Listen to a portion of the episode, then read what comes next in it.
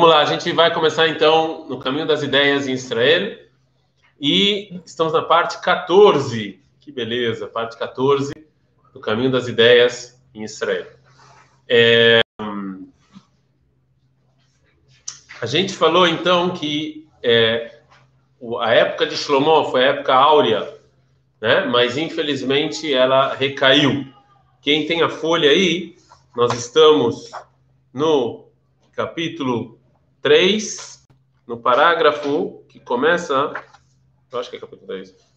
Omnam Ainoshiut Bichlala. Esse aí é, é, capítulo 3, no parágrafo que começa Omnam Ainoshiut Bichlala. É, então, assim, é, o Rav Kuk está falando do povo judeu, e como a gente está envolto de cananeus e goim, né? Então, o Rav vai falar um pouco sobre o que acontece com os cananeus. A gente falou, o indivíduo tinha uma moral e ética horrível e o povo cananeu não ajudou, né?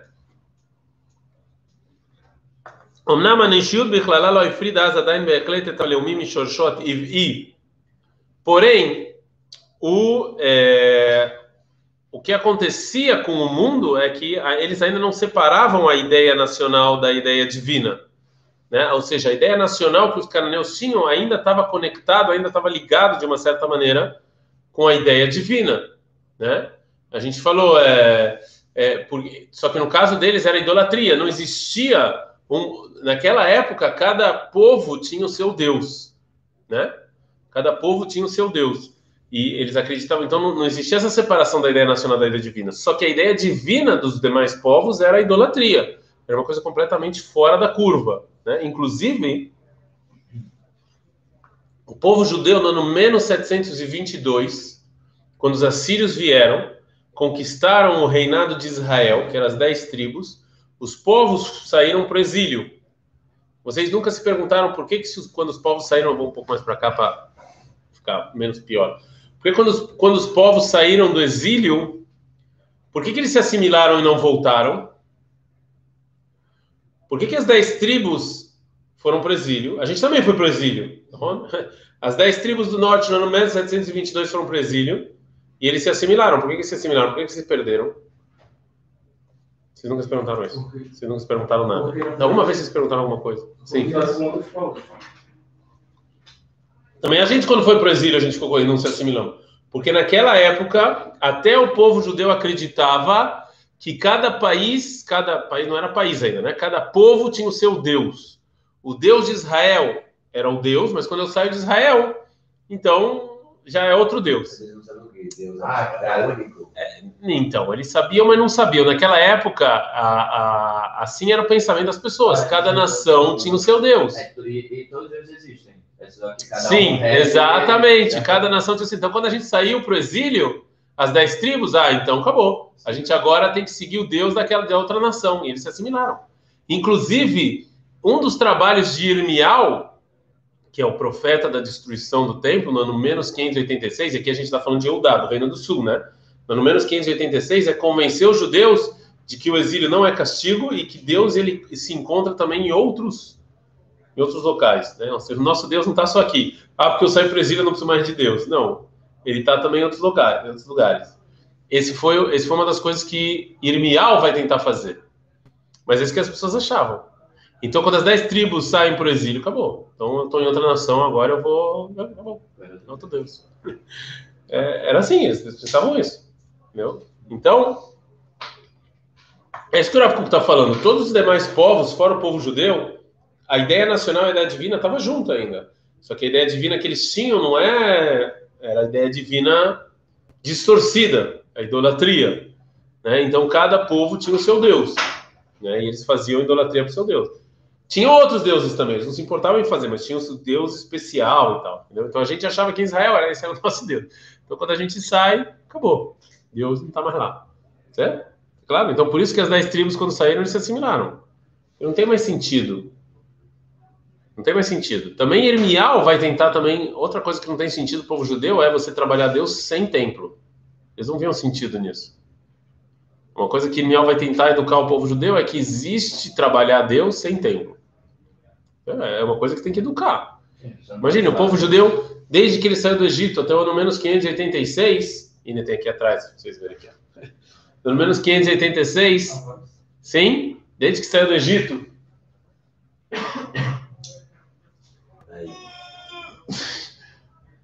Aqui, Êxodos, tá vendo? No ano menos 312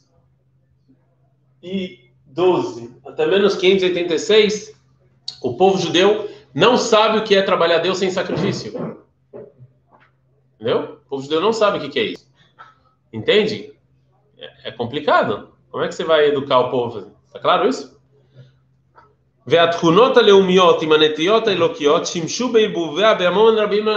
Então, em muitos povos tinha a ideia divina e a ideia nacional. Tinha muitos povos, só que essa ideia divina não era a ideia divina, Deus é único. Era idolatria. Isso que a gente pode separar a ideia nacional da ideia divina é uma coisa moderna. O que a gente sabe, Robespierre, eu acho isso, não? Quem falou que Estado é, é, você pode separar o Estado da religião. Não, não foi Robespierre. Foi não aquele português que recebeu, foi excomungado. Foi um dos primeiros, foi um dos primeiros que falou isso. Ainda bem que ninguém ouviu. Spinoza, Spinoza, não é? Ele foi o primeiro que falou isso, acho que foi Spinoza. E isso é uma coisa moderna. Então, Hã? Ele, ele tem, eu acho que na internet você acha, inclusive, a carta de excomungação que escreveram contra ele. Está em português. É. E ele falou que separar o Estado da religião. Isso é uma coisa moderna. Naquela época era junto as duas ideias, só que era idólatra. É, Spinoza, vocês ouviram falar, né? Meu de Deus. Claro. É. Ele é mundialmente famoso, não é só no povo judeu. Aval Agora, qual, como é que era essa divindade das demais populações, das demais nacionalidades? Isso que o Rafa está falando. Como é que era essa divindade? Netia It era uma coisa preta e selvagem, né? É, como a gente falou, a gente santifica a natureza, uma árvore, não o divino, ou seja, existia Existia a ideia nacional, a ideia divina nas demais povos, mas era, de, era uma maneira feia e nublada, não era uma maneira esclarecida, não era Deus é único, né? Mlearesha vechesel veshiflut homrit era cheio de era cheio de, de, eles eles misturavam a ideia divina é, é, homriut, é, é, materialismo. Então é o que eu falei para vocês. Como é que você faz? Como é que você faz idolatria? Faz suas necessidades na frente da estátua. Isso aqui é o ápice né, do, do, do, do materialismo. Né? Era, era assim que eles vinham. Asher achnitzot kalush pilti nirgash lorá kochanit mechayeotá tachat galei azuamar abim asher kisua. Ou seja, tinha o que estava tinha tinha só uma fagulha da ideia divina pura que continuou dando força né, para o povo judeu. Então era isso que o povo judeu via. Cada nação que era que tinha a ideia nacional a ideia divina junta, e, e, a ideia divina era, era podre, era, era, era escura, ela não era clara, e no povo judeu só tinha uma fagulha que, que colocava o, o povo judeu é, é, é, é então, Vekneset Israel mechuberet beorakim eduim lekvia enoshita klalit vesoveret emachovea. Não, isso é importantíssimo na Torá do Rav Kuk. O povo, não existe o mundo e o povo judeu separado. Não existe. Nós estamos ligados. Aqui ele, ele usa até uma linguagem poética, né? A congregação judaica está ligada com, com as veias no corpo do mundial e, e sente as dores do mundo. Bonito agora explicando o que ele falou, ninguém entendeu nada. O que ele falou foi o seguinte: que não existe, você não tem como, você não, não, não existe separar o povo judeu do mundo. O que acontece com o mundo é óbvio que influencia o povo judeu. É óbvio que nós estamos conectados com o que está passando, com o que está acontecendo, né? E, o, e, e se, se, no mundo inteiro você tem idolatria, se no mundo inteiro a ideia divina não está clara, a ideia divina está obscura, a ideia divina está ruim, isso vai influenciar o povo judeu também, principalmente porque a gente está aqui em Canaã, com povos, povos cananeus aí ao nosso redor. A gente está aqui, então é óbvio que isso vai influenciar a gente também. É óbvio que isso também vai, é, né, vai nos vai nos, nos prejudicar. Né? E, a, e o Rav Kuk fala que a humanidade sofre. A humanidade sofre, porque no final das contas, de novo, isso é uma, isso é uma coisa do Rav Kuk, nem todo mundo concorda com ele. Mas o Rav fala que lá dentro a pessoa sabe o que é certo. A gente foi criada a alma de Deus. Então, quando você está no caminho errado, é mais, você sente, você tem um vazio, você sabe que, que, que tá, alguma coisa não está não tá se encaixando, alguma coisa está errada. Né? Agora, o que você faz com esse vazio? Cada um, ele mita o modelo, ele, ele, né, ele, ele lidar com esse vazio de uma maneira diferente.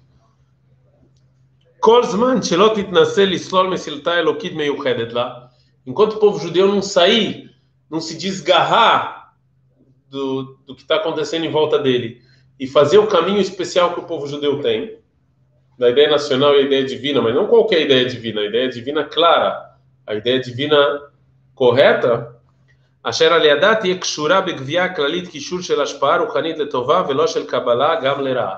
que aí a gente tem que passar de ser influenciado para influenciador, de ruim para bom. É isso que o povo de Deus tem que fazer. A gente está no meio dos cananeus, a gente tem que dar um passo para trás. A gente tem que esclarecer para a gente o que, que, como é que a ideia divina tem que ser, como é que a ideia nacional tem que ser, e tem que parar de ser influenciado e ser influenciador. Né? Isso é muito difícil. É muito difícil fazer o povo judeu fazer né, esse processo, principalmente na situação que eles estavam, que o mundo inteiro era idólatra. Mas é, eu acho isso uma coisa. Nós às vezes somos pessimistas, né, sobre esse sobre esse assunto de influenciar, influenciador. O povo judeu vai conseguir, conseguir influenciar? Olha só que interessante. Até ter Avraham vindo, qual era a porcentagem das pessoas que faziam idolatria no mundo? Quase 100%. Veio Avraham vindo. Avraham, Yitzhak, Yaakov, Yosef, fomos para o Egito. Mamad Arsina, entrega da Torá, porcentagem do mundo que fazia idolatria. 90, 99. Você passou, foi indo a história. Foi passando, foi passando. Shlomo Amelech, idolatria, idolatria, idolatria, idolatria, idolatria. Ron? Chegou no ano menos 35, ou 30, depende de quem pergunta, ou no ano zero, não vou agora discutir idade quando nasceu. Veio o cristianismo, Ron? Da onde saiu o cristianismo? Dos judeus. Ron? E aí foi seguindo o curso da história. Muçulmanos. De onde saem os muçulmanos? É judeus. Hoje em dia, a maior parte do mundo faz idolatria ou não? Não.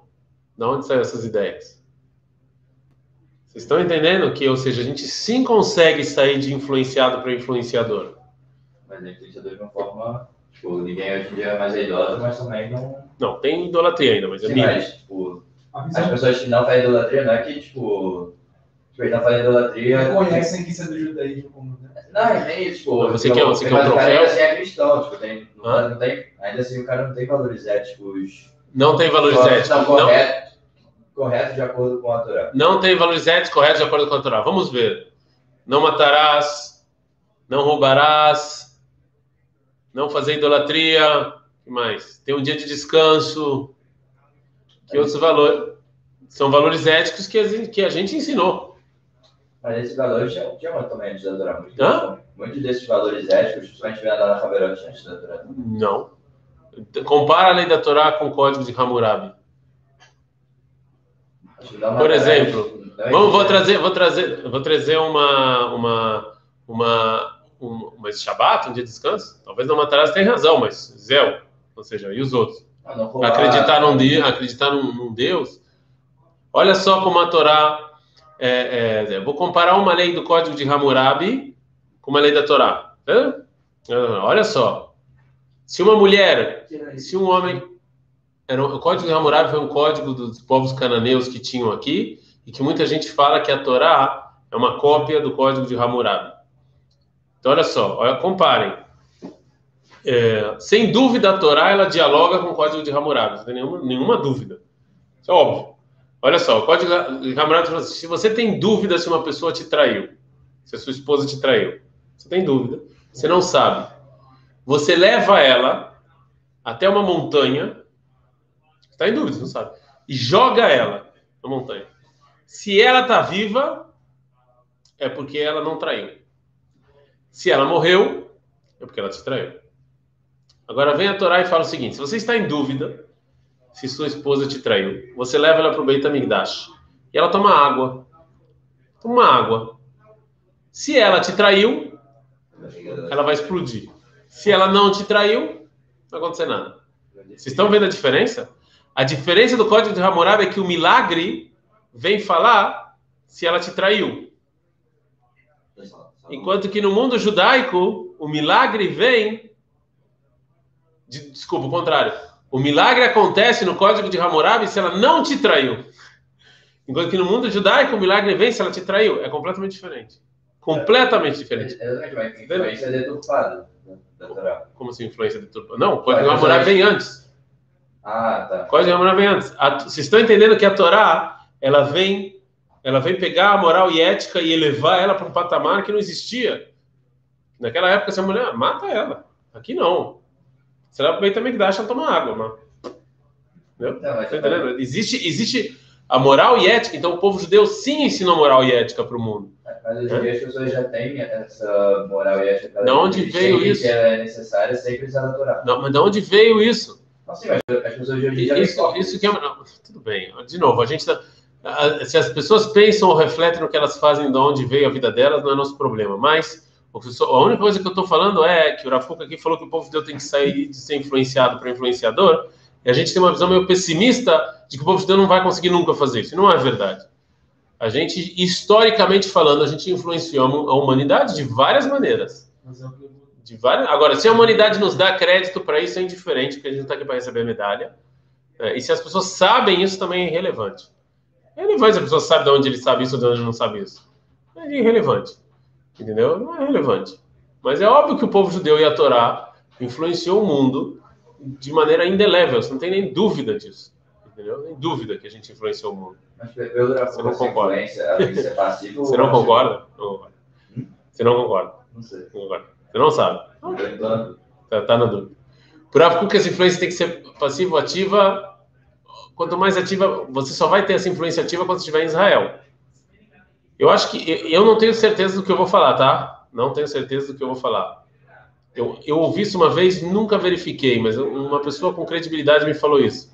Mas teve uma discussão algum tempo atrás sobre. Não era doação de órgãos, era sobre. Eu acho que era barriga de aluguel, era alguma coisa assim uma, uma discussão moral e ética sobre isso, e eu acho que a posição oficial da igreja era vamos esperar ver o que, que os judeus vão falar, alguma coisa assim. É. É, eu não me lembro agora qual era a discussão exata, eu vou verificar isso para não falar é besteira. É, não, nos anos 90, né? Ah, recente, é recente, mas, mas é óbvio que, que as pessoas olham porque a gente fala em termos de moral e ética, sem dúvida nenhuma. Sem dúvida nenhuma, nós somos influenciadores, isso eu não tenho nem dúvida. Assim, qualquer coisa Hã? Qualquer coisa que o Estado de Israel faz está tá na mídia. É, é, óbvio, mas é isso que o Rafa está falando. A gente tem que sair. É, eu, só, eu só fiz esse parênteses grande porque, como o Rafa falou de sair de ser influenciado para ser influenciador, tá tudo bem? Vai entrar um pouco. Vai entrar as pombas, vai entrar as pombas, vai entrar as pombas. Tem, tem um cheiro estranho aí. Deixa a compra pegar o vinho, não vai dar muito foto. Não dá sentido, não. Nada, cara. não, gosto eu tenho, gosto eu tenho, só cheiro. Então, assim, é, então, assim é, aí eu fiz esse parênteses para falar que o povo judeu ele influencia também. Agora, óbvio que próprio quando a gente está em Israel, a gente é muito mais influenciador, óbvio. Óbvio. O que, que, o, é, o, que, que o povo judeu tem, tem a falar sobre o terrorismo? Entendeu? Que, é, não, não, seja, óbvio que sim. Mas a gente influencia, influenciou o mundo, influenciou bastante o mundo, sem dúvida nenhuma. A Torá, sem dúvida nenhuma, ensinou muita coisa. E as pessoas pegaram o que a gente ensinou. Mas hoje em dia o mundo ainda vai considerar que a Torá é é, ainda é relevante. E você vai chegar para a pessoa, ah, até que a Torá tem escrito não matarás. Eu, eu, cara fala, eu já, eu já sei que tem que matar, não precisa Torá para saber isso. É, né? eu acho que eu já falei para vocês sobre o livro do Jonathan Sachs, do Jonathan Sachs, que ele falou que as pessoas achavam que no século XIX, no século XIX, XX, achavam que a religião ia ser cada vez mais irrelevante com o avanço da ciência, a religião, e o que aconteceu que a gente vê é o contrário, não é, não está sendo irrelevante. Óbvio que as pessoas ainda olham na Torá, e sim, a Torá ainda tem uma, uma mensagem relevante para nossa, é, para nossa geração, sem dúvida. Você trouxe o não matarás, tá bom, mas não, não matarás, não. Mas, mas sim, sim é super relevante. Por exemplo, leis de Lachonará. Olha só, o nosso amigo aqui gosta disso aí. Leis de Lachonará. Né? Leis de Lachonará. ela é, ela é super relevante para as mídias sociais. É super relevante hoje em dia. O que, que eu posso falar, o que eu não posso falar em mídia social é super relevante. Quem é que imaginou que, né, é, que, isso, que isso seria relevante tanto quanto é hoje em dia? Ou seja, é, eu, sem dúvida, sem dúvida, talvez não matarás específico você tem razão, mas tem outras coisas no Torá que não matarás. Né? Feminismo. O que, que a Torá fala sobre isso? As pessoas olham no Tanakh, o que a Torá fala sobre Até o seu presidente, inclusive. Né? Ele olha na Bíblia para falar um monte de coisa. Não estou falando que eu concordo com ele, mas óbvio que sim, é relevante. A gente, a gente é influenciador, óbvio que sim. É, isso é mais do. Hã? É mais do que claro. É... Então a gente falou que o Rav Kuk falou então que o povo judeu ele tem que fazer um caminho especial para ele mesmo e a gente fez esse parênteses grande porque ele falou que a gente tem que ser de influenciador para não de influenciado para influenciador. A gente fez esse parênteses grande para falar que o povo judeu se influencia e continua influenciando. Eu acho para mim para mim é óbvio. Você vê que que as pessoas continuam procurando na, na Bíblia coisas e, e momentos para se inspirar, tá? sem dúvida. Na minha, na minha talvez não matará específico não, mas outras coisas. Mas enxerga Torá como algo divino uma assim, né? Até hoje tem uma. Sim, existe muitas pessoas no mundo que enxergam a Bíblia como algo divino, uma mensagem divina, sem dúvida, sem dúvida. E, e outro, outras coisas também. Isso é sem dúvida. O problema é que, né, porque os outros povos vêm muito a Torá escrita e sem. Olha só, uma, uma, olha só, minha esposa, minha esposa, ela, ela, ela é psicóloga, ela é psicóloga hospitalar. É psicóloga. Olha só uma das perguntas que ela viu que tem debate no mundo inteiro e tem inclusive pessoas que pegam a Bíblia para tentar responder isso. Olha só, olha só a pergunta. Isso é uma pergunta que tem hospital moderno. Com o, a gente agora tem câncer. Um dos maus da humanidade é o câncer. Sim? Agora, o câncer tem tratamentos no câncer que você adia a vida da pessoa, mas ela vai sofrer muito e você não vai curar. Você sabe, você não vai curar. Você vai adiar. Acho que travou. Ah, você vai adiar, você vai adiar, mas você não vai curar. Sabem disso? Infelizmente. Você adia ou não? Eutanásia, né? Não é, não, não é eutanásia. Você deixa. Não, eutanásia você é, mata. É, é, eutanásia você mata. Aqui você não mata. Você não trata, ele vai morrer mais cedo, mas vai sofrer menos. Ou você trata e o cara vive mais, Estão entendendo? Olha só o tamanho da pergunta. Será que tinha uma música em português? Qualquer, não, na verdade é qualquer, qualquer forma de amor vale pena. Qualquer vida, não, Azov, não, bom, é uma pergunta, é uma pergunta moral e ética. Você é rabino, tá bom? Ou você está no hospital? Você adia a vida do cara porque qualquer maneira de vida vale a pena mesmo sofrendo? Ou não? Ou talvez é melhor o cara a qualidade vale mais do que a quantidade. Estão, estão entendendo? É uma pergunta pesadíssima, moral e ética, é, relacionada ao mundo inteiro. Não é só o povo judeu. E tem pessoas que foram perguntar para Rabino. Foram perguntar para Moshe Feinstein. Responde. Responde. Não vou falar. Spoiler. Não vou falar. Não, eu vou falar para vocês, eu não me lembro muito bem, eu não me lembro, pode ser que eu estou falando besteira. Eu, minha esposa, uma vez, ela tinha essa, porque ela é psicóloga hospitalar. O que é psicóloga hospitalar? É o pior trabalho que tem.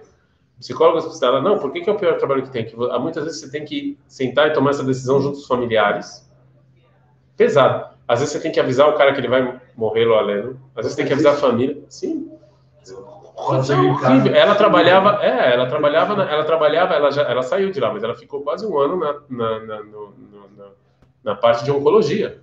São pesadíssimos. Ela, ela morreu a paciente era toda semana, tinha que avisar o cara, tinha que avisar a família. São coisas. E aí tem rabino no hospital, só que em Israel, né? Tem rabino no hospital, só que ele não pode falar de judaísmo. Eu acho isso um absurdo. Não pode. Eu tenho que falar só de cachruta, só isso. É um absurdo, você tem um rabino no hospital, deixa o cara falar com os caras, pelo menos dá um, um pingo de esperança das pessoas. Não, não pode. É só o Israel dessas bobagens, mas tudo bem. E, e, se não me engano, quando a gente procurou isso, eu procurei junto com ela, se não me engano, a Moshe Feinstein fala que água, água e, e, Isso aconteceu inclusive com a avó dela, né, que seja Leilu e Nishmatá também, Lea Batrachel, Shiur, e a gente termina, vai ser meio mórbido terminar assim, mas, por exemplo, a avó dela também, ela caiu e bateu a cabeça, e aí ela já não tinha mais consciência, ela meio que virou vegetal.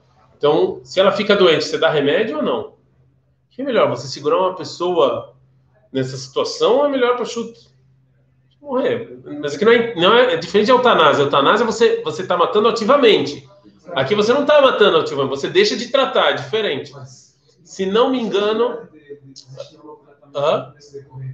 Ah, não, as coisas não são assim. Só, só quem trabalha no mundo médico acha que de um dia para o outro vai ter uma, um remédio. Não, não, não, não, não, não. Isso não acontece. É que nem a vacina. Não é de um dia para o outro. Quanto tempo tem essa vacina aí? Já está seis meses aí se falando de vacina. Não é que de um dia o cara acorda e fala descobrir a vacina. Não, é um...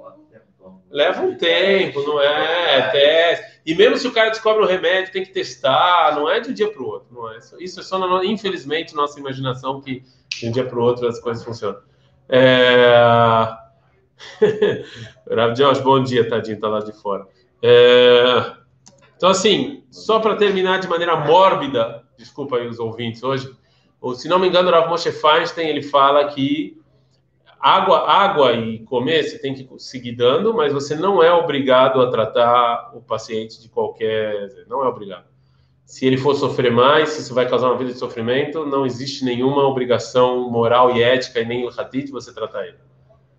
É, se não me engano, hein, essa é a resposta dele. Mas estou te falando, isso aqui é uma, é uma pergunta moderna, é uma pergunta super moderna, não é? E as pessoas olharam natural. O que, que a Lahá fala disso? É uma pergunta super, não é? Vocês estão meio tristes, desculpa. Tá Só quis mostrar que não queria deixar ninguém triste. Vamos, vamos, vamos terminar uma piada, vamos ficar felizes. Vai ter vacina daqui a pouco. Ei, feliz. Desculpa, mas é que, é, é, por que, eu trouxe essa história? Só para mostrar para vocês que a Torá ainda é relevante e que o povo judeu tem que, ao invés de ser influenciado, ser influenciador. É isso. Essa é a, é, é esse é o ponto que o Rav está falando. É isso que eu trouxe com todos esses exemplos. Peço desculpas aos nossos espectadores se eu terminei de maneira mórbida. Desculpa, mas Bezerra Hashem. Então, poderia falar que esse show também seja pronto em recuperação de todos os doentes, é. Mas é só para mostrar para vocês que a gente continua a gente continua relevante. Quando foram perguntar para a Moshe Feinstein, continuamos relevantes. Será? Não, mesmo que isso. Então, Bezat Hashem, amanhã tem mais. Ele está quase, eu quase ia comentar. Então.